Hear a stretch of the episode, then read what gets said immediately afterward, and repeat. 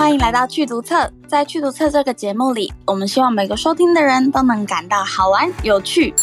我们会和你介绍阅读，介绍教育。我是今天的主持人 Yua。这一集的节目，我们又要邀请一位大来宾来跟我们一起分享他的经验。那今天想要邀请的大来宾呢，是幼师文化的总编辑毕琪总编。让我们请毕琪总编跟听众们打声招呼。各位听众，大家好，我是幼师文化公司总编辑林毕琪，非常开心今天能够跟大家聊一聊我的工作。好，感谢毕琪总编今天来到了我们的节目。刚刚有简单的自我介绍，不晓得能不能请您再多分享，您平常在幼师文化的工作大概会做哪些职务呢？嗯，我从事编辑工作已经有三十三年的时间了。我曾经呢，就是呃任职科学性的儿童杂志编辑，哈，大约有十五年的时间。那在这个时期呢，是我编辑实务跟采访撰文很重要的一个学习的阶段。那因为杂志的专栏啊、主题啊都不一样，所以呢。呃这当中呢，从这个收集资料开始，还有就是说你这个采访的大纲啊、那现场的临场反应，还有就是美学的编辑素养，那以及拍照角度的呈现呢，也在这个时期得到了很大的锻炼。在我后面的这个五年的时间呢，我也担任了杂志的主编，在这个杂志的编辑过程当中，也呃就是连续的三年获得了儿童。杂志的金鼎奖，这个给予我极大的肯定。这个是我在杂志领域的锻炼。哈，那之后呢，我就转职到图书，好，那担任呃科学图书的主编，大概有十年的时间。那在这个呃科学图书的主编呃的这个时间里头呢，我有制作了一套图解科学的这个套书，这个套书呢也入围了金鼎奖的这个最佳新杂志奖，还有最最佳主编讲。到幼师公司呢，哈，就是主要呢，就是在呃制作图书的部分。那幼师公司的图书比较跟我过去的接触的图书比较不一样的是，幼师公司的图书主要是以文学性的儿童图书为主。在这个呃文学性的童书当中，呃，我们就是主要的年龄段是在国小到国中的这个阶段。呃，在这个过程当中，我们会就是邀约，就是国内的作家，就是优秀的创作者来合作，在这个嗯内容上呢，会有绘本哈，会有新诗，也会有散文、小说，那还有故事类的图书。当然，我们也会有科普的教育书籍，那也会有呃老师用的教用书。幼师文化，如果大家知道的话，它跟去读册其实有蛮多有趣的渊源，像是我们之前有协助幼师文化。一起出版一本《谁记得我生日》这本绘本的有声书，然后之前我们有采访过秋江老师，他有出版过桌游制造课，也是幼师文化协助出版的，以及最近的新书秋江老师跟燕岩校长的《一部蔬果小农杂学里》，我也有在幼师的粉砖上面看到，前几天好像才刚办完发表会。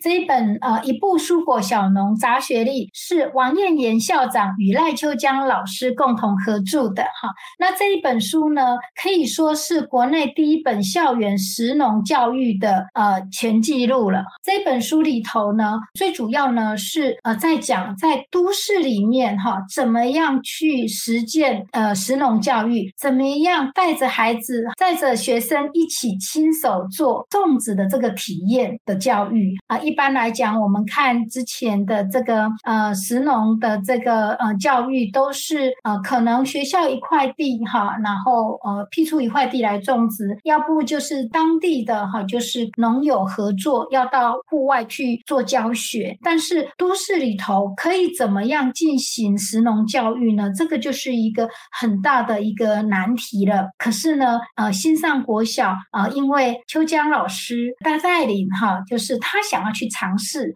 再来是呢，王燕岩校长的支持之下呢，所以才能够在新上。国国小这样的都市的学校能够去实践这样的食农教育的内容。那这个部分呢，是指从一颗呃种子开始，怎么样呢？能够去呵护它，怎么样能够从这个整地哈到除草、除虫、收成，那这样子的一个过程哈，能够去培养孩子的责任心啊，就是他们的耐性，还有就是说他们收成，如果说没有他们呃如他们预期，那他们怎么样去啊？就是克服这样子的一个沮丧的心情，老师怎么样去鼓励他们？那还有，如果是大丰收的时候，怎么样做分享？那这个书名的一步呢？哈，其实呢，最主要呢是从教室到农田只要一步的距离，还有呢就是从产地到餐桌也是一步的距离。这个部分呢，就跟我们所讲到的，就是我们在推食农教，吃当季、吃当地的，还有地产地销，吃到最能够吃到最甜美的一个蔬果了。哈，那这个就是我们食农教育的一个实践。非常喜欢这本书，它在章节的编排上面其实非常的用心。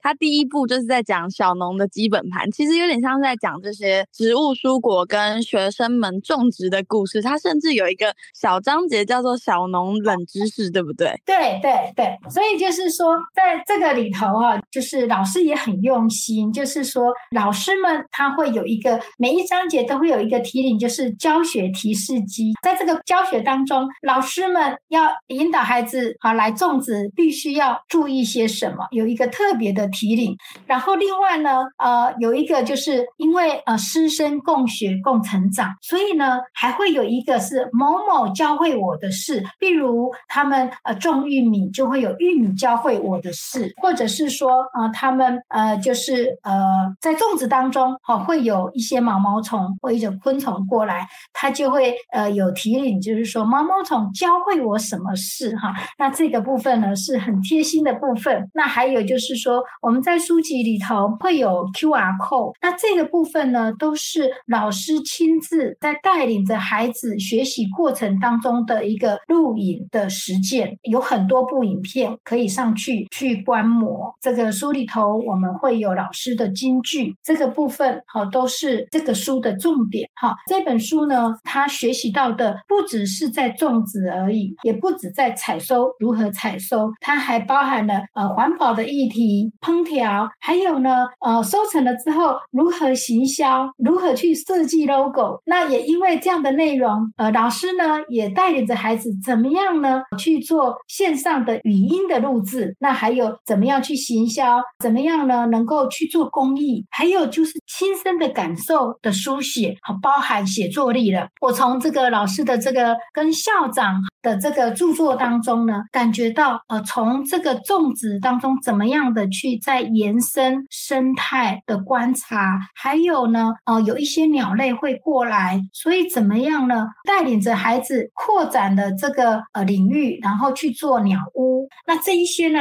都是从石农的种植延伸开来的。好，那也因为这样的关系，最近呢和线上国小啊、也获得的这个活化教学啊、优质的奖章，其实真的就是这个跨领域的学习就在这一本书里头。这个也是我感觉到大开眼界的部分，而且呢学习到的孩子们好从这个当中可以怎么样能够就是亲身的感受，能够去做很贴切的、很有感受力的一个表达。除了他们的这个生态的观察，那其实是在他们的写作力上也是大大的发挥出来哈。那这个部分就是生命教育了。这整体来讲，其实它它不只是食农教育，其实它是各领域跨领域的结合了，各科呢都很实用。我们在讲说，面对现在的气候的变迁，粮食呢越来越少，所以呢，呃，我们如果自己呢能够小规模的耕种，哈，自给自足，其实是我们爱护地球的一个自我的方式。所以这一本书呢，不只是在学校适用，在家里我们的阳台。台、我们的顶楼就都可以种起来。这个部分呢，也可以就是种植的这个过程，当得到丰硕的果实，其实呢，呃，亲师生呢都得到了心灵的疗愈，更能够建立孩子的自信心哈。所以我想说，啊、呃，能够带领着孩子一起农作，那我想这个呢，也就是将来哈，呃，孩子呃，就是能够去守护地球，能够自己做着做得到的一个实践的能力。所以我我觉得这一本书是非常的特别，想要